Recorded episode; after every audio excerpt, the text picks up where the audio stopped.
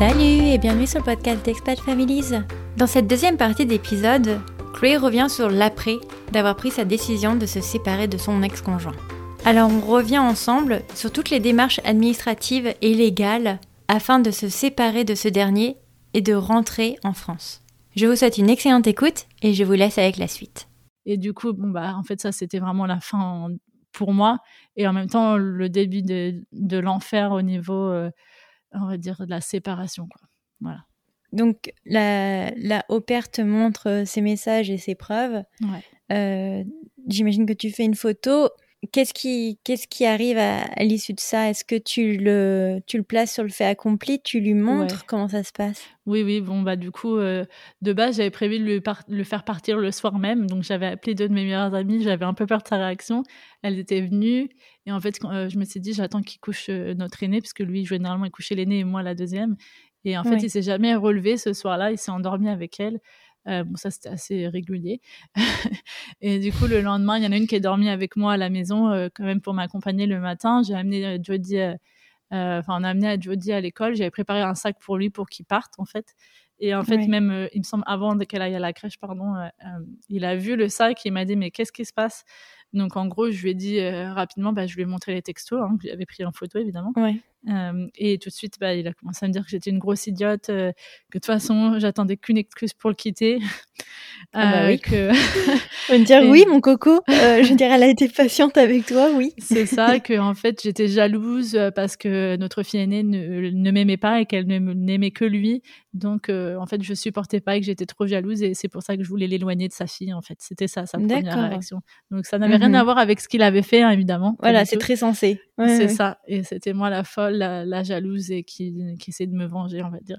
Euh, au départ, je lui ai dit tu, tu vas partir déjà pour que je puisse réfléchir euh, parce que je veux plus trop te voir là pour rester poli. Ouais. Euh, et au départ, il a pas voulu, donc il a incité pour amener Jodie avec moi à la crèche. Donc j'ai dit ok, on va faire bonne figure. Et euh, quand il est revenu au bout d'un moment, je pense que le fait qu'il ait mon ami, ça l'a un petit peu aussi euh, bah, mis la pression. Donc il est parti pendant une semaine, on va dire. Ensuite, euh, on a un tout petit peu discuté. Donc, il y a des moments où il m'agressait, il m'insultait. Et puis, il y a des moments où il me disait qu'il pourrait pas vivre sans ses filles. que voilà. bref, du coup, j'ai accepté qu'il revienne vivre sous le même toit, mais bien séparés. Ça, je lui ai bien dit que nous, c'était complètement fini, qu'il y aurait plus jamais de retour en arrière sur notre relation. Ouais. Voilà, donc après, pendant trois semaines, il a essayé de jouer au mari, euh, enfin à l'ex-mari qui voulait me reconquérir, me prouver qu'il pouvait être l'homme parfait. Ça n'a pas duré longtemps, hein, puisque quand ça n'a pas marché assez vite à son goût, euh, bon, bah, il est reparti vraiment dans la partie agression. Euh, et du coup, euh, au départ, on s'était mis d'accord de vivre sous le même toit s'il reprenait un travail, s'il il participait aux dépenses, s'il était respectueux, ce genre de choses. Mais Oui, il y avait des il était sous condition quand même. C'était ça, ouais, ça n'a pas marché, évidemment. Ouais. Ça n'a fait qu'empirer, en fait. Ouais. Et tu prends, et c'est là où en fait tu prends ta décision de juste, euh, voilà, se, te séparer de lui. Alors en fait, c'était un, ouais, un peu plus compliqué parce que globalement, il est, il est devenu de plus en plus agressif à, à m'att- m'attaquer, me menacer, enfin pas physiquement, mais par texto ou dans la maison, il était vraiment exécrable, exécrable.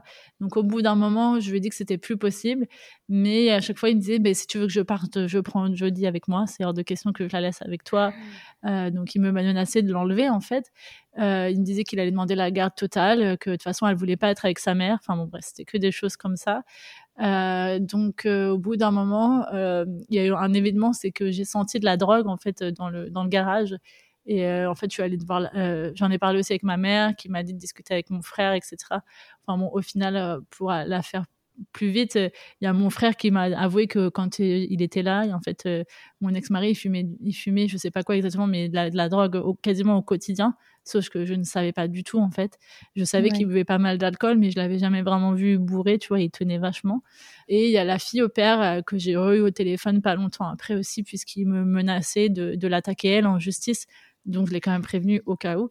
Elle me dit, mais de toute façon, lui, il est pas clé non plus. Et là, elle m'a expliqué que régulièrement, elle l'avait senti fumer de la drogue dans le garage aussi, alors que c'était Enfin, Ah, c'était hors de question pour moi. Tu vois, il y a peut-être des couples chez qui c'est ok, mais chez moi, c'était hors de question. En plus, il- souvent, il était d'astreinte la nuit avec notre aîné pendant que moi, je gérais la deuxième. Enfin, bon, bref, c'était. Enfin, et puis même, que ce soit une fois de temps en temps avec ses copains, je dis pas, mais tout le temps, dans ma maison, là, c'était hors de question. Donc, en fait, je me suis rendu compte que j'étais avec quelqu'un qui était accro à la drogue, en fait, qui n'avait pas Mm. d'argent, pas d'économie, et que je ne savais pas comment il l'a payé sa drogue non plus. Euh, et que je me suis vraiment inquiétée. Je me suis dit, en plus de tout le reste, dans quel pétrin il est en train de se mettre avec potentiellement des drogue dealers. Quand je l'ai, euh, du coup, je suis allée voir la police pour savoir s'ils pouvaient m'aider. Ils m'ont dit qu'ils pouvaient rien faire euh, et qu'il fallait que je contacte. euh, Enfin, que fallait en gros que si j'avais peur pour ma sécurité et celle de mes filles, il fallait que je demande une ordonnance de protection en fait. Donc euh, ça et en parallèle, j'avais commencé à contacter du coup une association pour les victimes de violences familiales. Au départ, c'était plus pour leur, parter- le- leur parler de de ça, de la drogue, etc. Mais euh, comme ils ont commencé à, à, à me poser des questions sur la relation et à m'expliquer qu'en fait, même tout le reste que ce que je leur expliquais, c'est c'est partie des violences, donc euh, aussi Ouais. intrafamiliales, donc la partie psychologique, euh, verbale. Euh, et en parallèle, quand on était censé rester dans, sous le même toit, on était aussi obligé, en fait, avant de divorcer, quand tu as des enfants, tu es obligé de faire une médiation là-bas. Et en fait, euh, quand j'ai commencé à parler avec euh, la médiatrice, elle m'a bien expliqué que ce que je décrivais, c'était aussi des violences. Donc c'est vraiment aussi bien cette médiatrice et les associations et la police qui m'ont vraiment pointé sur, euh, pour comprendre et réaliser que ce que j'étais en train de vivre, c'était bel et bien des violences intrafamiliales, quoi. Ok. Voilà. Et Donc, donc, c'est-à-dire euh, ouais. Avant ça, tu, tu imaginais que c'était un quotidien qui pouvait arriver à des, des gens et en tout cas, ils t'ont, t'avais jamais posé le mot de Non. violence sur ton, Jamais. sur ta famille? Non, je me disais que ça se trouve, c'est moi qui dramatisais, que voilà, c'était comme ça. Euh, Moi-même, j'ai vécu dans une famille où il y avait beaucoup de disputes très violentes, où il y avait des insultes. Voilà, donc en fait, malheureusement, je pense que j'étais un peu habituée et que même si en étant enfant, je me suis dit jamais de la vie, je, ferais, je voudrais vivre ça dans, ma, dans mon couple et pour mes futurs enfants.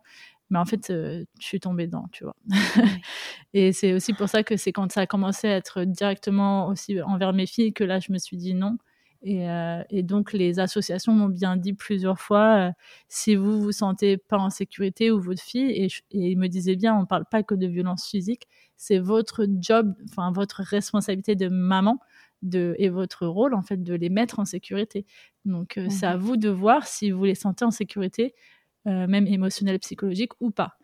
Et donc, c'est vraiment là que j'ai commencé à faire le, le bonhomme de chemin dans ma tête, on va dire. et puis, Ouais. avec la drogue, ça, ça m'a vraiment fait peur. Et au final, il y a un soir où je l'ai, je l'ai confronté sur cette odeur. Et, et en fait, euh, je lui ai demandé d'aller faire un test. Il m'a dit qu'il en avait déjà fait un, qu'il était clean, mais qu'il me donnerait pas les résultats. et puis, bah, je lui ai dit un jour, euh, en fait, je lui ai envoyé un texto, puisqu'à ce moment-là, on pouvait pas vraiment discuter. Enfin, depuis longtemps, en fait, il, il refusait toute discussion d'adulte, on va dire. Ouais.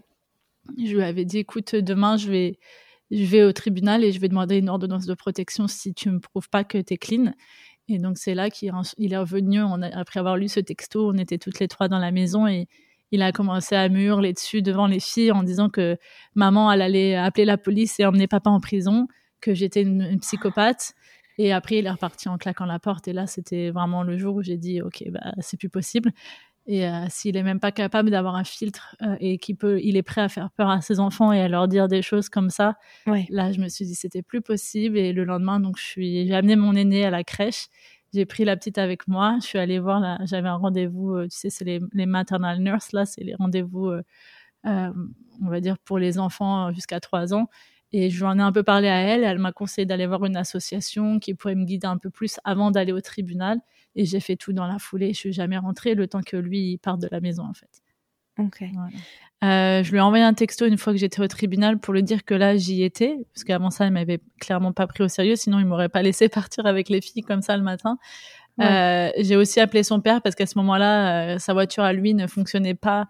Euh, bon, ça faisait des mois hein, qu'il la réparait pas alors qu'il est mécano de base. Il a toujours un Euh, souci avec les voitures, lui. Hein. Ouais, ouais. C'est les cordonniers sont les plus mal chaussés, les mécanos sont les plus mal véhiculés a priori. voilà. Et euh, du coup, j'ai appelé son père aussi pour lui dire ce qui se passait et qu'en gros, soit il allait chercher son fils, soit c'était la police qui irait le chercher. Mais bon, le père, il débarquait le pauvre parce qu'il il savait pas tous les détails, même s'il savait bien que son fils était loin d'être parfait et qu'il avait des soucis. Euh, bref, donc du coup, il a été le chercher, il a accepté de partir. Euh, et puis, donc, j'ai quand même été jusqu'au bout. J'ai fait l'ordonnance de protection parce que bon, j'avais compris un peu comment ça fonctionnait avec lui. Et euh, bah, en fait, en Australie, j'ai de la chance que ce soit euh, rapide. Et en plus, euh, j'étais dans, dans l'état donc du Victoria, à Melbourne, où les choses sont prises vraiment au sérieux. Et a priori, malheureusement, ça dépend vachement d'un état à l'autre. C'est pas toujours le cas. Mm. En tout cas, moi, j'étais prise au sérieux. Euh, j'ai eu aussi beaucoup de chance d'avoir plein, plein de preuves par texto puisqu'on ne pouvait pas parler avec lui de, en face-to-face, c'était assez rare d'avoir une vraie conversation. Donc j'avais quand même plein de preuves par texto, des insultes, des menaces, ce genre de choses. Euh, et donc, euh, en fait, en 24 heures, euh, enfin en 48 heures là pour le coup, parce que j'avais un, un, jour férié entre deux, j'ai eu l'ordonnance temporaire. Et ensuite, il a fallu retourner au tribunal à, par trois fois pour avoir une, une ordonnance finale approuvée pendant, donc dans mon cas, de, trois ans, deux ans, pardon, ce qui est très rare. Euh, mais comme entre deux, il avait récidivé entre guillemets par euh, des attaques, des menaces et tout par texto, j'avais pu aller porter plainte euh, et du coup ça a aidé mon cas, on va dire. En plus, il s'est pas présenté à la dernière audience, tout, tout ah. simplement en fait. Voilà. Mais c'est ça, c'est ce que j'allais te demander, c'est que entre le moment où tu te rends au tribunal et au mmh. moment où tu as un papier officiel à te dire tu n'es pas censé m'approcher ou tu n'es pas censé rentrer en contact avec moi, Comment tu gères du coup cet espace-temps? Parce que lui du coup est informé de la procédure qui est en train de se mettre en place contre lui. Ouais, enfin disons que moi je lui ai expliqué, je lui ai dit que ça allait aller très rapidement, que ça prendrait donc euh, dans deux jours j'aurai le papier si tout se passait bien. Donc entre deux il a accepté de partir d'aller chez son père. Et je lui ai dit que moi je rentrerai pas à la maison de toute façon avec les filles tant que euh, j'aurais pas le papier. Et en fait, deux jours plus tard, il était ce qu'ils appellent euh, serve, donc il était servi chez son père directement avec euh, l'ordonnance de protection temporaire, qui était en fait ce qu'ils appellent un full intervention order. Donc, il n'avait pas le droit de s'approcher de la maison, pas des filles, de mon lieu de travail, de leur lieu de crèche. Il n'avait pas le droit de me menacer ni par texto, ni par réseaux sociaux, ni de faire faire les menaces par quelqu'un d'autre.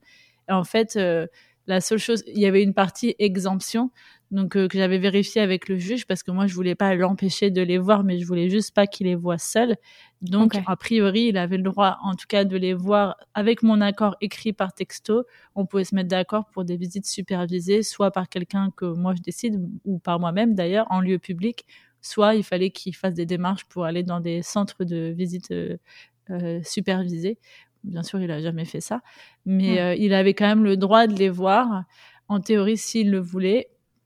Et aussi, je l'ai compris bien plus tard, euh, ce qui m'a un peu agacé en fait, parce que ça montre que les avocats te donnent qu'une partie des infos, euh, mais qu'en réalité, s'il avait voulu, il aurait aussi pu prendre un avocat, faire une demande de droit de garde, et si ça lui avait été accepté, malgré l'ordonnance de protection, tu vois, en Australie, ben c'est c'est pas le même tribunal. Il y a le tribunal de ce qu'ils appellent family violence, donc les violences familiales, et le tribunal, pardon, euh, family tout court.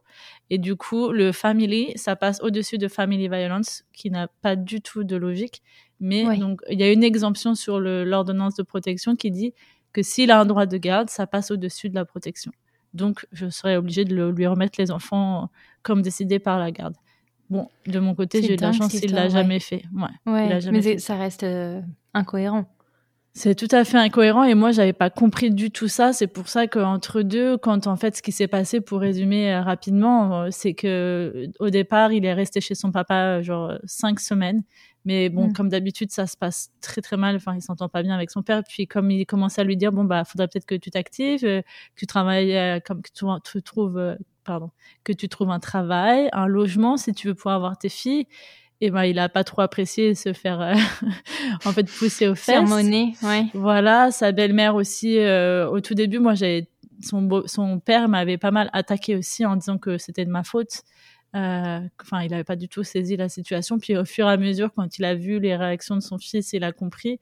Sa belle-mère pour le coup qui est très lucide et en plus elle était elle est infirmière en chef euh, elle a l'habitude des toxicomanes ce genre de choses. Elle a même été discutée elle m'a dit plus tard avec euh, une unité spéciale euh, qui gère les drug addicts qui quand elle leur a parlé de son comportement ils ont confirmé. Elle a même dit qu'elle avait bien vu qu'il était revenu chez elle plusieurs fois en état d'ébriété ce genre de choses. Mm. bon bref elle elle est revenue vers moi. C'est la première qui est revenue vers moi etc et en fait il s'est barré du jour au lendemain sans dire où il allait ni rien il a erré de de, fin, de chez un ami à un autre, je n'ai pas trop compris, et puis il s'est fait virer euh, plus ou moins encore. Et, euh, et, ensuite, pendant plusieurs semaines, il a habité dans sa voiture, à ce que j'ai compris. Enfin, ça, c'était sûr. Et en fait, euh, j'ai réussi à lui faire voir les filles deux fois les trois premiers mois. C'est tout ce qu'il a bien voulu faire. et puis, c'était très aléatoire entre deux, s'il les appelait, les appelait pas. Enfin, bon. Euh, et euh, après, au mois de janvier, il m'avait dit qu'on euh, pourrait faire des visites régulières. Et puis du jour au lendemain, il m'a dit qu'il partait en vacances dans le Queensland. Donc là, c'est plus de 10 heures de voiture. Oui, c'est à l'autre bout du pays, c'est ça? C'est ça. Et puis ensuite, une fois qu'il était là-bas, il m'a dit qu'il reviendrait pas enfin pas pour vivre en tout cas, qu'il avait rien dans à Melbourne, donc euh, à part ses filles. Oui. voilà, c'est a priori pas grand-chose pour lui. Euh, voilà, il a dit plusieurs fois qu'il viendrait revoir ses filles, mais il revenait pas. Ensuite, il a promis au mois de mars qu'il viendrait pour l'anniversaire de Jade. Euh, il a dit ça au téléphone devant sa, ses filles. Donc Jodie, elle attendait avec impatience, il est jamais venu. Et ensuite, il est parti carrément à Darwin. Donc là, c'est tout au nord de l'Australie, à plus de 4000 km sachant qu'il avait ni les moyens ni enfin pour se payer des billets d'avion pour venir. Et au final, ben, j'ai compris qu'en fait, il revenait même pas les voir, quoi, du tout. Et en fait, moi, je lui avais juste demandé de, de partir de ma maison, de me laisser tranquille et qu'on puisse organiser, ben voilà, une, une sorte de co-parenting avec des visites supervisées pour commencer, euh, voilà, un an, deux ans, le temps qu'il se remette sur pied et qu'il puisse me prouver qu'il était en bonne santé pour s'en occuper de temps en temps. Mais en fait, lui, il a complètement abandonné son rôle de père. Mais en parallèle, quand je lui disais, bon, bah écoute, si tu reviens pas voir tes filles, euh, laisse-moi au moins rentrer en France, qu'elles aient une famille, euh, des grands-parents, que moi, je puisse avoir du soutien, parce qu'il savait aussi très bien que je dormais peu et que j'étais au bout de ma vie. Mais en fait, il m'a dit, c'est hors de question, je vais revenir. Puis en fait, il ne revenait pas. Donc, il voulait pas du tout me donner son accord pour rentrer en France de base. Voilà. Ok. En fait, qu'on soit clair, c'est que quand tu es marié et que tu as des enfants euh, avec quelqu'un qui vit sur place, techniquement, tu es censé rester sur le pays, ou sinon, tu es pris pour euh, un enlèvement, c'est ça? Alors ça, c'est ce qu'on m'a expliqué au départ. Donc euh, au bout d'un moment, quand je voyais qu'il revenait pas du tout, j'ai posé la question à deux avocats locaux. Euh, donc je leur ai dit, bah voilà, donc là en gros, il fait du contrôle, il veut me contrôler et me punir parce qu'il sait très bien en fait qu'il n'y a aucune valeur ajoutée pour nous d'être en Australie. Il revient pas voir ses filles, mais en même temps, il veut pas me laisser repartir en France. Donc s'il m'avait donné un droit de repartir en France euh, sur un papier signé avec des avocats, il n'y aurait pas du tout eu de souci. Et puis après, on aurait pu se mettre d'accord pour, euh, tu vois, un, an sur deux, quelqu'un vient ou moi je les emmène. Mm. Enfin bon, bref. Mais du coup, comme il me disait non et aussi qu'il voulait s'en prendre à mon argent, principalement, a priori c'était ça son, truc. Euh, parce que là-bas aussi, vu qu'on était mariés, il avait le droit à un pourcentage, un pourcentage pardon, de mes économies. Enfin bon, ah. bref, ça c'est tout un autre système. Bon, aujourd'hui, ça m'inquiète beaucoup moins.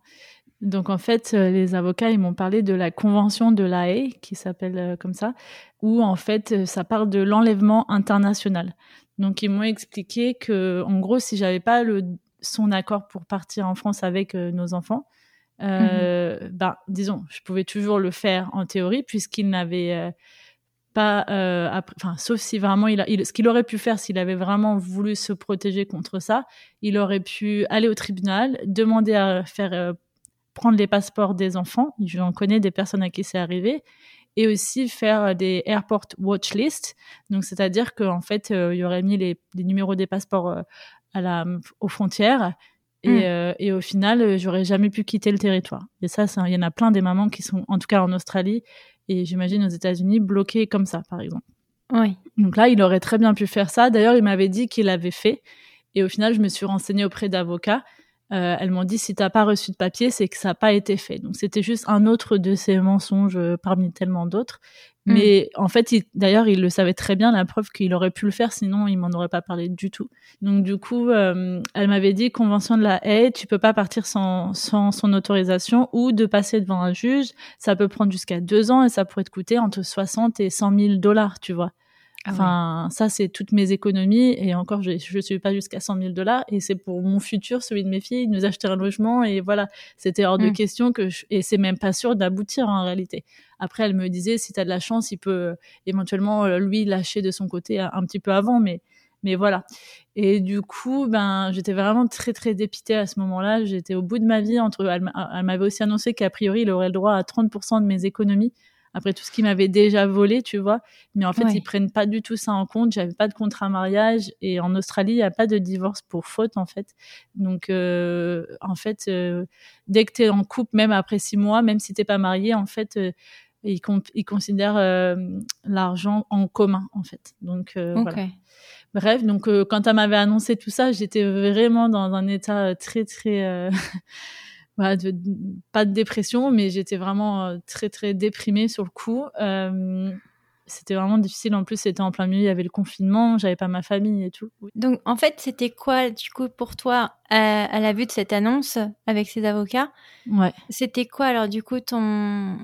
Voilà, tes, projets? Le projet, c'était bon, bah, on, on va faire sans, entre guillemets, sans la France mmh. et on va rester en Australie et puis on, je vais gérer les enfants parce qu'en plus, enfin, tu expliques dans ton épisode que tu manquais en plus cruellement de sommeil, de devoir gérer quand même deux enfants toute seule à l'autre bout du monde. Ben oui, euh, pendant pendant longtemps, j'ai, enfin pendant longtemps, finalement tout a été rapide, euh, mais pendant plusieurs semaines, en tout cas, euh, j'ai cru que oui, bah j'allais devoir me résigner à ça. Ensuite, ma maman, elle a trouvé une avocate française en Australie via le, le, ministère des Affaires étrangères. Euh, qui est donc euh, bilingue et qui, et qui gère beaucoup les, ce genre de, de dossiers de violence familiale euh, en, en, Australie avec des, des personnes étrangères. Euh, Et du coup, euh, j'ai été, j'ai eu de la chance. Elle m'a même pris en pro bono cette femme. Elle était vraiment géniale. Et euh, entre celle-là et une autre avocate que j'ai payée là pour le coup, qui était en France, elle, j'ai voulu mm. faire vérifier. Elle m'a donc expliqué que a priori, dans mon cas, en fait, comme euh, il n'a pas fait de démarche du tout pour avoir un droit de garde, euh, donc il n'y a pas de jugement. On n'a jamais été voir un avocat de la famille. Et j'ai failli le faire. Heureusement que j'ai une association qui m'a dit de ne pas le faire. Et il y a d'autres mamans qui ont dû le faire. Et en fait, une fois que tu commences ces démarches-là, c'est foutu, t'es bloqué. Parce que du coup, par défaut, euh, ils vont enregistrer le, le, vœu du papa, même si au final, ça aboutit pas. Et du coup, heureusement que ces deux avocates m'ont expliqué que pour, dans mon cas, la convention de l'AE ne s'appliquait pas parce que d'une, il n'avait pas fait de demande de garde, de deux, il y avait une ordonnance de protection. Donc le zéro risque n'existe pas, mais voyant qu'il mm. n'avait déjà fait aucune démarche, qui en plus c'était lui qui avait abandonné le navire en fait au final. Oui, c'est ça. Moi, je lui ai pas demandé de partir aussi loin, et je l'ai pas empêché de voir ses filles en fait, si j'avais, si j'étais passée par un, un, juge, elle m'avait expliqué aussi qu'il fallait que je prouve que je pouvais avoir un boulot, que j'avais euh, un support familial et que ce serait mieux pour ma santé mentale à moi, puisque au final, il juge, il juge surtout que la maman elle sera supportée et en meilleure santé mentale pour mieux s'occuper des enfants. Enfin mm. voilà, qu'on sera pas avec rien et qu'il y a un vrai réel bénéfice pour la famille, donc la maman avec les enfants, de retourner et mm. aussi que tu sauras garder le lien avec le père. Mais bon, dans, dans mon cas, euh, en fait, j'ai même pas eu besoin de faire tout ça parce que une fois que les deux avocates m'ont dit que la convention d'enlèvement ne s'appliquerait pas à moi et que même si lui, il pouvait toujours faire des démarches une fois qu'il saurait que j'étais en France, il y aurait très très peu de risques qu'il ait quoi que ce soit, sachant que de toute manière, pendant deux ans, il n'a pas le droit de nous approcher sans mon accord. Euh, donc euh, voilà, euh, c'était feu vert de ce côté-là pour moi en tout cas. Et ensuite, il a fallu que je puisse partir du pays parce que comme j'ai la citoyenneté australienne et que les filles aussi l'ont, euh, mm. on n'avait pas le droit de quitter le territoire à cause du Covid. Donc là, mm. c'était encore autre chose. Est-ce que tu pouvais faire jouer ta nationalité française du coup? Non, et les filles pas du tout. Non, non, Une fois qu'on est australien, on doit appliquer les règles australiennes euh, quand on est dans le pays. Et du coup, euh, j'ai dû m'y reprendre à quatre fois pour avoir la dérogation. Euh, au bout de la troisième fois, j'avoue, j'avais presque abandonné. Euh, hmm. J'étais en train du coup de, de, regarder pour acheter un logement sur place et d'inscrire Jodie à l'école, euh, enfin trouver l'école pour elle puisque ça devait commencer en janvier. Et puis au moment de faire des visites, en fait, on s'est retapé un confinement, donc je me suis dit bah quitte à être confiné encore, je vais faire une dernière dérogation et cette fois ça a fonctionné. Donc euh, oh. trois semaines plus tard, j'étais en France. Donc c'était trois semaines très intenses. Euh, mais je sais pas, j'étais portée par l'adrénaline du, du retour en France et la promesse des jours meilleurs, on va dire, parce que c'était très très euh, dur pour moi de tout gérer toute seule, de rendre la maison, faire les cartons, trier, faire les valises. Enfin bon, c'était un gros travail toute seule. Mais heureusement que les filles étaient à la crèche. Mais voilà, mon, mon, chef était au courant de la situation, il savait que du jour au lendemain, je risquais de partir de toute manière, euh, mais il hmm. m'a toujours supporté en me disant que mon bien-être et ma famille, ce serait toujours la priorité. Donc, euh, donc voilà, donc là-dessus, j'ai vraiment été, j'ai eu de la chance. Bon, et puis par contre, ton employeur, euh, bout à bout, ça a l'air d'être un sacré bon employeur quand même. Ah oui, il est adorable, ouais. Bah, du coup, entre deux, euh, j'avais changé de travail. C'était pas la même grosse boîte ah, internationale. Hein. ça, j'en ai pas parlé, mais ouais, c'était devenu très toxique à mon boulot et là, ça faisait trop en fait. Du coup, je, je, je, suis partie. J'ai d'abord quitté le, l'employeur toxique, puis le mari toxique. Voilà. step by step. Hein. On peut pas trop demander en même temps. Exactement. Mais parce que donc du coup, s'il n'y avait pas eu le Covid, tu aurais pu partir euh, plus facilement pour retourner en France? Oui, et puis entre deux, surtout, enfin, du coup, s'il n'y avait pas eu le Covid, je pense que surtout, ma maman et mon père seraient venus. Euh, du moment où ils auraient vu que je m'étais séparée de mon ex-mari. Et puis surtout après quand été au tribunal et que je me suis retrouvée seule ma famille j'ai une de mes meilleures amies qui, qui, avait, qui était prête à venir aussi. Enfin du coup j'aurais été entourée et du coup je pense que j'aurais pu prendre un peu plus le temps et d'essayer de, le, convaincre de s'investir dans la vie de ses filles. Mais là j'étais vraiment euh, euh, au bout. Et puis surtout, en fait, une, au final, quand j'ai compris qu'il y avait cette exemption euh, sur l'ordre de protection, et l'avocate, elle m'avait dit, dès que vous avez la dérogation, partez, parce qu'on ne sait jamais si demain il décide de voir un avocat, ce sera foutu pour pour tout le reste de votre vie, plus ou moins, ou alors vous serez dans des, dans des coûts d'avocat énormes. Donc, du coup, bah, je suis partie le plus vite possible euh, quand j'ai pu avoir la dérogation. Et bah, donc. Et il s'est jamais manifesté? Alors du coup, euh, je lui ai pas dit tout de suite. J'ai mis une bonne grosse semaine. Euh, du coup, j'en ai parlé à quasiment personne. J'avais peur que ça fasse des fuites. J'en ai pas parlé sur les réseaux nulle part. Enfin, j'ai vraiment fait tout en, clandestine, presque vraiment dans mon oui, donc ça rajoute encore plus de, de mental, quoi. Se dire bon, ah bah, il faut vraiment que je gère tout toute seule et en plus, je peux en parler à personne, quoi. C'est ça, ouais. et du coup, ben, quand je suis arrivée en France, donc là, c'était au mois de juillet. Euh, au bout de, enfin, entre deux, d'abord, j'ai appelé un avocat ici pour lui parler de la situation, pour lui demander des mm. conseils sur comment lui annoncer que j'étais en France, etc. Enfin bon, bref. Du coup, je lui ai annoncé dans un email euh, que j'étais en France avec les filles. Euh, et déjà, sur le coup, il m'a répondu quasiment de suite qu'il était choqué, comment c'était possible que je sois partie sans son accord. Enfin, lui, il atterrissait, il était vraiment dans une position où il, il pensait avoir le contrôle, en fait. Ouais. la seule chose qu'il m'a dit ensuite, c'est euh, oui, euh, euh je sais plus exactement comment il a dit, mais en gros, il m'a dit oui, tu m'as enlevé la seule chose que j'avais d'important dans ma vie parce que donc il ne parlait que de Jodie et comme s'il l'avait en fait dans sa vie alors que ça faisait euh, presque 6, 7, 8 mois qu'il l'avait pas vue en fait et qu'il n'avait pas manifesté d'intérêt pour elle. Euh, enfin bon voilà. Euh, ensuite. Je me rappelle plus exactement, mais je lui ai dit qu'on pouvait mettre des appels, mais qu'il faudrait que ce soit régulier. Et euh, ensuite, je lui ai dit que c'était pas définitif, euh, mais que tant que, enfin, que s'il voulait qu'un jour on vienne en Australie, il y aurait plein de choses à, faire et à mettre en place et des et que je voudrais que lui mette en place et qu'il me prouve. J'aurais besoin de, enfin voilà, qu'il y aurait plein de conditions à mettre euh, par écrit avec des avocats et euh, en l'occurrence, euh, qu'on se mette d'accord sur un endroit, une ville en commun, parce que c'était hors de question que, que je revienne en Australie si on allait être à 4000 km. Euh, que voilà, je voulais qu'ils se mettent, qu'on se mette d'accord sur la ville, qu'on se mette d'accord, enfin qu'ils trouvent un travail et qu'ils me le prouvent. Euh, qu'ils ils s'inscrivent pour avoir en fait, en Australie, je pense qu'il doit y avoir des trucs similaires en France, mais il y a ce qu'ils appellent le Men Behavioral Program. Donc ça, c'est pour les hommes qui sont auteurs de, de, violences familiales. Donc ils peuvent passer par ce genre de programme. Donc je voulais qu'ils s'inscrivent à ça et qu'ils aussi s'inscrivent sur les supervised visits pour qu'il me prouve en fait qu'il était vraiment intéressé pour pour euh, revoir ses filles et pour euh, faire les choses le maintenir surtout voilà. c'est ça son gros problème c'est de maintenir les choses c'est ça le problème c'est qu'avec lui même s'il les avait fait Euh, on sait jamais combien de temps ça va durer. Enfin bon, bref, du coup, pendant une ou deux semaines, il m'a dit oui, oui, je vais tout faire, machin, machin. Et puis au bout de deux, trois semaines, je lui ai demandé s'il avait commencé à faire des appels, ce genre de choses. Et entre deux, il m'a dit qu'en fait, il s'installait euh, chez un nouveau copain à Darwin pour garder sa maison pendant deux ou trois mois. Donc du coup, ça collait pas du tout avec le timing euh, qu'on s'était donné, puisque je lui avais dit que Jodie, ça devait, elle devait commencer l'école soit en septembre ici, soit en janvier en Australie. Donc que si d'ici à septembre, j'avais pas de de choses concrètes et d'assurance, euh, ben, je l'inscrirais en France et qu'on reviendrait pas du tout. Et en fait, euh, quand j'ai commencé à lui demander, à lui mettre gentiment la pression, euh, en gros, il, est reparti dans des agressivités, dans des insultes et tout.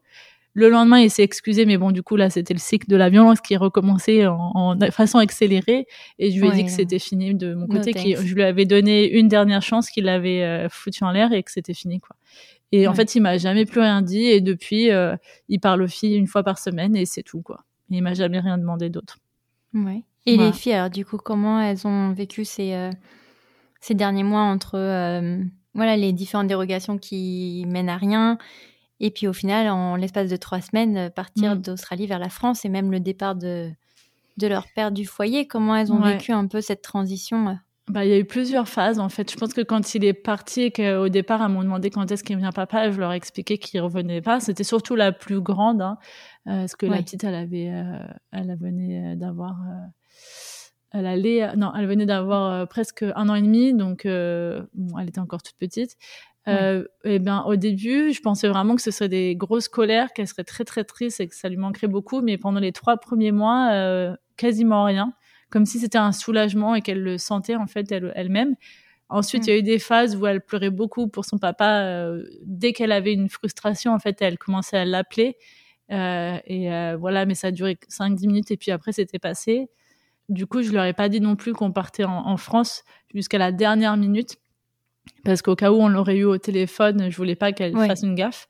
Donc quand, quand euh, je leur expliquais, c'était peut-être trois jours avant le départ, je leur expliquais que c'était des, une aventure et, et qu'on voilà pour l'instant on allait voir notre famille et que ça ferait du bien parce qu'on les avait pas vus depuis longtemps et qu'après on déciderait tous ensemble de ce qu'on ferait en fait. Euh, donc j'essaie de les impliquer et voilà de leur faire voir le positif.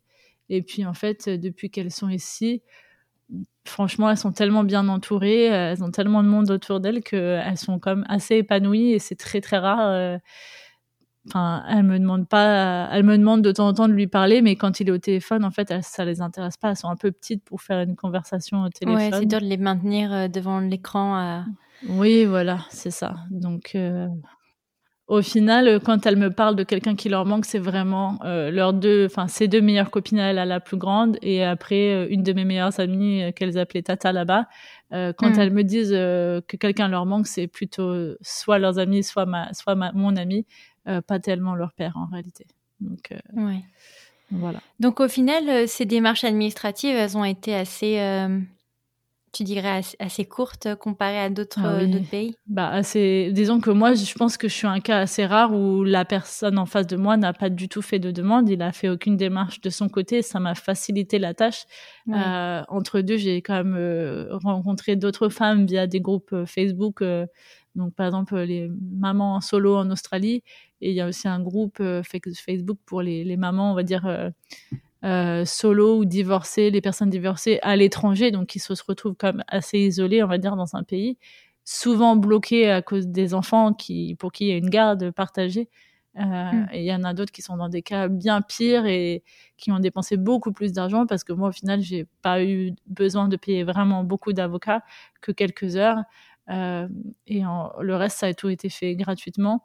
Euh, du coup, j'ai, ça a été vite et j'ai voilà la chance que de, mon, ex-mari n'ait aucun intérêt pour ses enfants en réalité et qu'il ne fasse aucune démarche. Mais dès qu'il y a une démarche qui est entamée par le père, même si le père c'est juste pour embêter la mère et avoir euh, une sorte de contrôle sur la situation, euh, même s'il n'a pas du tout envie de passer des vrais bons moments avec ses enfants, c'est malheureusement, en tout cas en Australie, on m'a dit que le tribunal laisse toujours un droit de visite au père, même quand il y a violence physique, parfois même sexuelle. Euh, en fait, c'est très très rare qu'on croit les enfants. Euh, donc ça, c'est un autre gros sujet dont aussi je parlerai sur le sur le sur mon podcast, mais moi j'ai une amie proche maintenant là-bas qui a, dont la fille a, des, a, subi des violences sexuelles et pourtant le père a toujours des droits de visite avec la nuit et personne ne les croit en fait. Et il y en a malheureusement plein plein des cas, même en France, euh, comme ça. Ouais. Ouais, c'est là où tu te rends compte que la justice est faite pour, euh, pour le coupable et pas pour les victimes. C'est ça. Mm. Voilà. Donc mm. moi, je me, je me, trouve extrêmement chanceuse, euh, malgré tout, malgré tout ce qui m'est arrivé, d'avoir pu rentrer en France, d'avoir pu me sortir de cette relation, de pouvoir protéger mes filles. Et puis, voilà, là, l'avenir est devant nous, on va dire, de recommencer à zéro, entre guillemets, rapidement. voilà. Mm. Et euh, aujourd'hui, alors du coup, euh, un, gros soulagement quand même de, de pouvoir être rentré en France et... Ouais et d'avoir tout le monde quand même sain et sauf. C'est ça, oui. Bah, parce qu'en restant là-bas, on ne sait jamais ce qu'il aurait pu se passer au final, surtout s'il avait eu un droit de, de garde. Euh, Puis j'étais aussi beaucoup inquiète de, qu'est-ce qui se passerait si moi il m'arrivait un truc, si j'avais un accident, si j'étais dans le coma ou pire. Euh, qui s'occuperait de mes filles au final, puisqu'on n'avait pas de famille et la sa famille à lui n'étant pas intéressée réellement et puis lui pas capable. J'avais vraiment peur de ce qui se passerait pour elles. Alors comment ici, je sais très bien qu'elles ont une vraie famille qui, sur qui elles peuvent compter pour les élever si besoin. Euh, puis moi, quand j'ai besoin, je, je, peux avoir du relais. Donc euh, voilà. Non, c'est sûr, c'est complètement euh, différent. elles ont quand même beaucoup de chance d'avoir une, une maman sacrément patiente et courageuse parce que c'est un sacré périple. Oui, ça a été un gros périple, oui. Et aujourd'hui, alors, vous êtes vous êtes officiellement divorcé ou vous êtes toujours marié? Non, pas encore, parce que l'avocate ici, elle m'a conseillé d'abord d'avoir un travail et un logement, et ensuite de lancer la procédure de divorce avec la demande de garde officielle. Euh, Je vois. Voilà. Donc là, bon, j'ai trouvé le travail. Il me reste plus qu'à trouver le logement, mais j'espère que ce sera fait courant janvier. Je vais m'installer, euh, me faire un petit cocon et euh, refaire, euh, prendre le temps de souffler. et ensuite, je relancerai ce genre de démarche, je pense, mi, à mi de l'année prochaine, quoi. On verra. Oui. Ouais. Ben, j'espère que ça va quand même aller assez vite parce que, de, enfin, je sais qu'en France, c'est assez compliqué de trouver un logement sans travail et de trouver un travail sans logement. Et mhm. voilà, on n'en finit pas. Donc, j'espère sincèrement que tu vas vite trouver un logement et que tout va pouvoir se, goupiller assez rapidement quand même. Merci, que tu retrouves un équilibre et euh, enfin, je peux qu'imaginer ce besoin de voilà de reprendre un peu euh, tout euh, à zéro. Ouais. Et avec quand même deux beaux, euh, deux beaux enfants en plus. C'est ça, ouais. Non, pour l'instant, c'est vraiment ma priorité, c'est ça, c'est elle. Et puis, mon podcast, ça prend beaucoup de temps. J'ai pas le temps pour autre chose aujourd'hui et j'ai pas envie non plus. Il faut que je prenne du temps pour moi aussi. J'ai pas encore fait mm. une vraie thérapie, mais ça, c'est sûr qu'il faut que je le fasse euh, pour comprendre pourquoi j'en suis arrivée là et à être euh, justement trop patiente avec quelqu'un. ça, c'est un, un, travail important à faire avant de recommencer plus tard une autre relation et pas retomber dans le même type de relation ou de, schéma, bien sûr. Voilà. Oui. Et aujourd'hui, alors attends, tu as, tu as des nouvelles de lui ou pas du tout? Oui, donc du coup, enfin, on s'appelle, on l'appelle euh, tous les dimanches, euh, voilà, quelques minutes pour que les filles puissent le voir et, et puis ça s'arrête là. Ouais. ouais. Et il te demande pas, euh, il refait pas des promesses, des plans sur la comète, à essayer de dire je vais revenir en France, ça va être génial. Non, non je vais te bousiller la, voiture de tes parents. non, non, non, pas du tout. Il, il, me demande euh, pas de les voir. Il me demande pas quand est-ce qu'il va pouvoir les revoir, quand est-ce qu'on va rentrer ou si lui il peut venir. Enfin, il me pose aucune question sur sur ça. Donc pour l'instant, il a bien compris que nous on était là. Et je pense qu'on relancera le débat euh, plus ou moins pour euh, quand je ferai le divorce, j'espère. Donc du coup, je, je vais demander d'avoir la garde exclusive et l'autorité parentale exclusive. Et ensuite, quand ça ce sera fait, je mettrai en place tout ce qu'il faut comme protection pour avoir quand même le droit de les amener en vacances de temps en temps en Australie. C'est quand même leur pays. Euh, leur grand-père commençait un peu plus à s'intéresser à nous euh, vers la fin. Euh, il y a leurs, leurs deux, enfin il y a deux amis. Enfin moi j'ai des amis proches aussi là-bas. Enfin bon, voilà, c'est mhm. quand même notre pays. J'ai, envie de pouvoir y retourner en sécurité, sans, en sachant que je me ferai pas bloquer. Et puis voir si lui il veut venir une fois de temps en temps les voir ici. Mais a priori ça se résumera à ça leur relation quoi de toute manière, euh, ouais, il est pas. Enfin, je pense qu'il changera jamais, et donc euh, je veux pas non plus euh, qu'il se serve d'elle dans le futur ou qu'il est, voilà, qu'il les rende tristes ou qu'il leur donne l'impression qu'à leur tour elles sont responsables de lui, quoi. Mmh. Et aujourd'hui, l'injonction, tu disais que ça faisait, c'est une injonction de deux ans, c'est ça? Ouais, elle est valide jusqu'en 2023, avril 2023.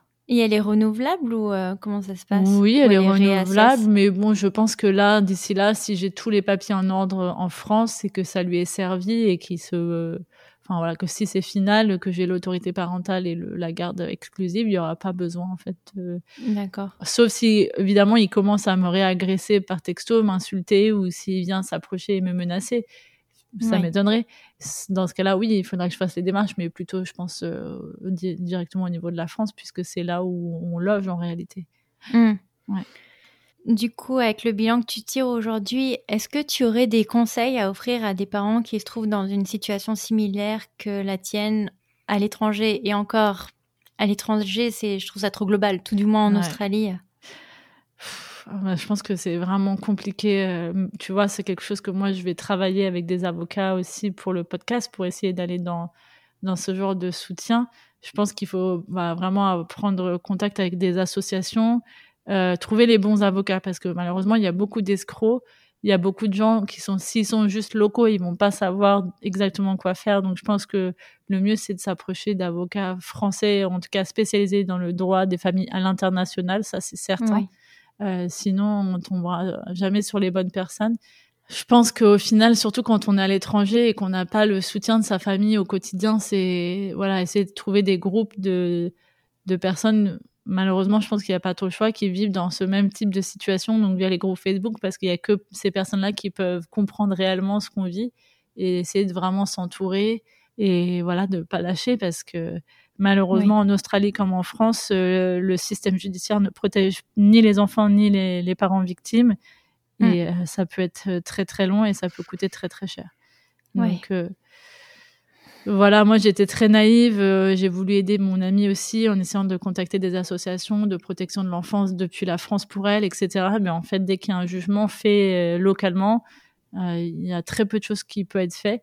Ensuite, la seule chose que j'ai lue récemment, c'est c'est de pouvoir potentiellement faire appel au juge, enfin au tribunal international. Alors je connais pas plus de détails, mais j'ai lu ça récemment euh, qu'il y avait une maman qui faisait ça, euh, puisque c'est un jugement en France pour une famille française, mais la maman est en cavale du coup pour protéger sa fille du, du, père.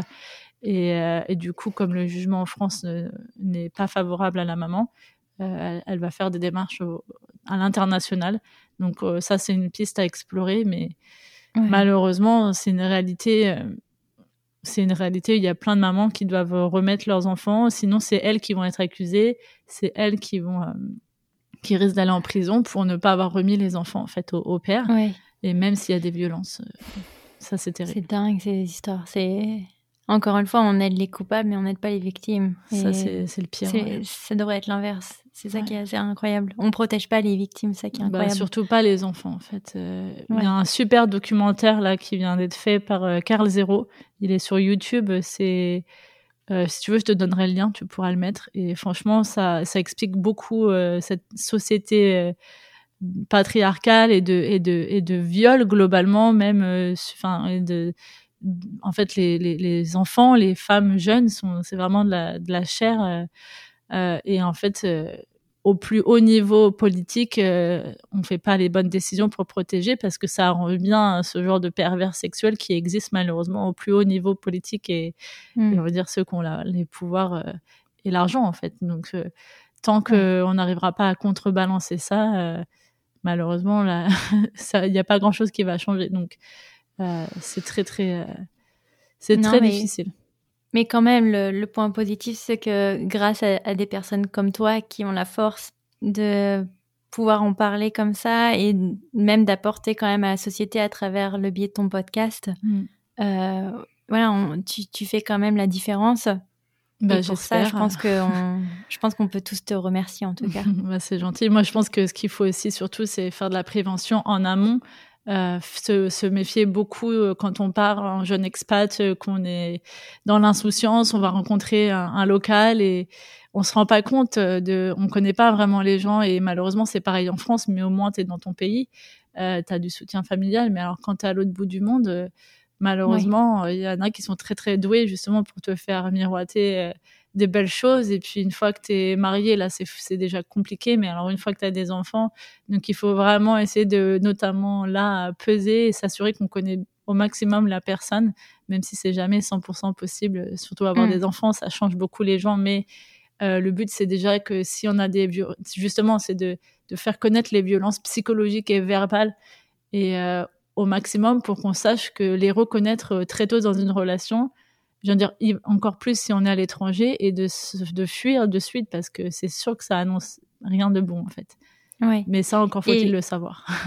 Oui, non, tu, tu mènes un bon sujet parce que même toi, tu l'expliques. Tu pensais que les violences, ce serait à partir du moment où il poserait la main sur toi ou à partir du moment où potentiellement euh, tu aurais une raison valable de le quitter.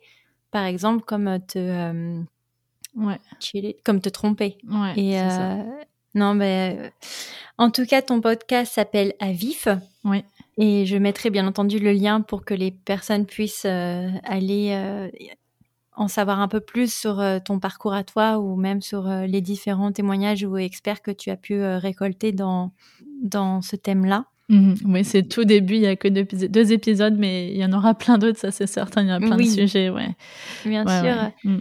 Et alors du coup, quand même, pour, pour finir sur une note un petit peu plus personnelle, qu'est-ce qu'on peut te souhaiter, toi, pour la suite? C'est un peu compliqué aujourd'hui. Je vois vraiment ça au jour le jour. Euh, donc une fois que une fois que je serai posée chez moi, déjà, je veux vraiment avoir un cocon. J'espère avoir assez de place pour avoir un petit chien. Ça, c'est mon rêve et le suis des filles, tu vois. Mais bon, euh, tout le monde me le déconseille pour l'instant. Est-ce que je vais suivre enfin les conseils de mon entourage? Pas sûre. Commence par un poisson rouge. Je crois qu'ils ont une vertu thérapeutique de méditation. Ah On peut commencer avec un poisson rouge. Ouais. Non, euh, pour, moi, c'est vraiment euh, une fois que je serai vraiment remise sur les rails avec euh, mon chez moi, mes filles qui sont épanouies et voilà. Pour moi, j'ai pas besoin de grand chose. C'est j'ai vraiment envie de faire beaucoup de, de travail sur ce sujet des violences intrafamiliales. Et je pense que du coup, ça va être la mission de ma vie, c'est certain. Euh, Et hmm. puis après, pour moi, c'est les voyages et mes filles, donc euh, c'est le plus important. Voilà. Donc, euh, s'il te plaît, Covid, laisse-nous voyager. Hein et, euh, et, puis le reste, franchement, ça n'a pas d'importance. J'ai déjà tout, tout ce dont j'ai besoin là maintenant tout de suite. ouais. Voilà. Bah écoute, moi en tout cas, je te souhaite une excellente installation à Merci. Paris. J'espère sincèrement que ton nouvel employeur sera à la hauteur de celui que tu avais eu à, juste avant de partir en Australie. Je l'espère, mais je pense oui. Ouais. Et puis, euh, bah écoute, euh, longue vie à, à, Vif le podcast. Merci beaucoup. Enfin, bah, pas trop longue vie parce que j'espère que tu n'auras pas l'occasion de recevoir trop trop de témoignages. J'aimerais bien que la société quand même évolue dans un dans un sens positif. Ouais, ouais, ça, ça prendra du temps, mais oui. En espérant que d'ici quelques années, il, sera obsolète, ce serait bien. C'est clair. Donc on, on souhaite, euh, ouais, voilà, on souhaite la fin de ton podcast. c'est ça. Et puis euh, non, merci en tout cas de, de vouloir euh, faire la différence et de vouloir apporter quand même beaucoup à, à des familles qui en ont besoin. Ben de rien, et puis pour moi c'est tout à fait normal. voilà. merci Chloé. Merci à toi Cindy, à bientôt. Voilà pour cet épisode. J'espère qu'il vous aura plu. N'hésitez pas à le partager autour de vous ou de nous laisser un commentaire et une évaluation sur votre plateforme préférée. Nous, on vous souhaite une excellente semaine et on vous retrouve dans deux semaines pour un prochain épisode. Ciao